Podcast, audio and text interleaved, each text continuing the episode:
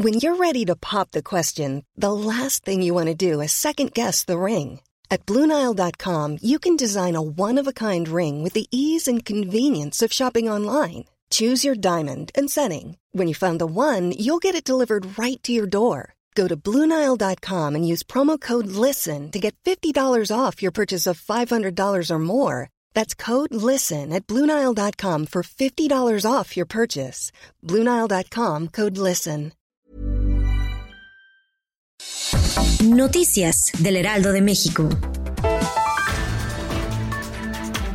La Secretaría de la Defensa Nacional desplegó a más de 1.200 elementos en Irapuato para garantizar la protección del presidente Andrés Manuel López Obrador, que encabezará la reunión de gabinete de seguridad mañana miércoles en este municipio. También patrullan las avenidas y calles de Irapuato los integrantes de la Guardia Nacional. El mandatario ya cambió el evento de inauguración del cuartel de la Guardia Nacional por un evento de supervisión de la rehabilitación del Sistema Nacional de Refinación.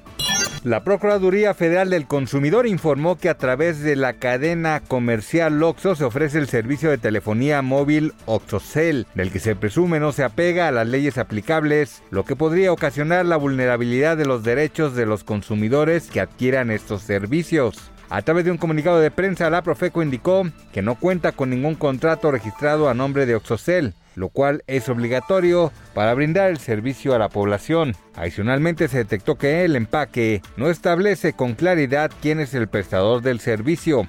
La reintegración en las actividades en la Ciudad de México no ha podido contemplar al momento la presencia en las iglesias. Por ello, el cardenal Carlos Agriar Retes, arzobispo primado de México, publicó un comunicado en el cual se informó sobre el protocolo y las medidas a seguir, además de la posible reapertura de estos sitios. Y al momento, se mantiene la idea de que la reapertura de todos los centros eclesiásticos de la Ciudad de México se dé el día 20 de julio, fecha tentativa a la espera de que informen las autoridades sanitarias sobre el semáforo epidemiológico por COVID-19 en la ciudad.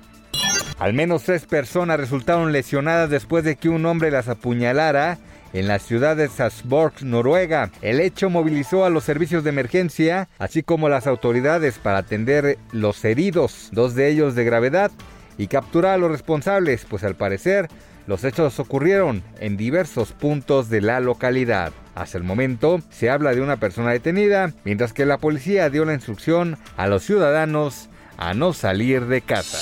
Noticias del Heraldo de México.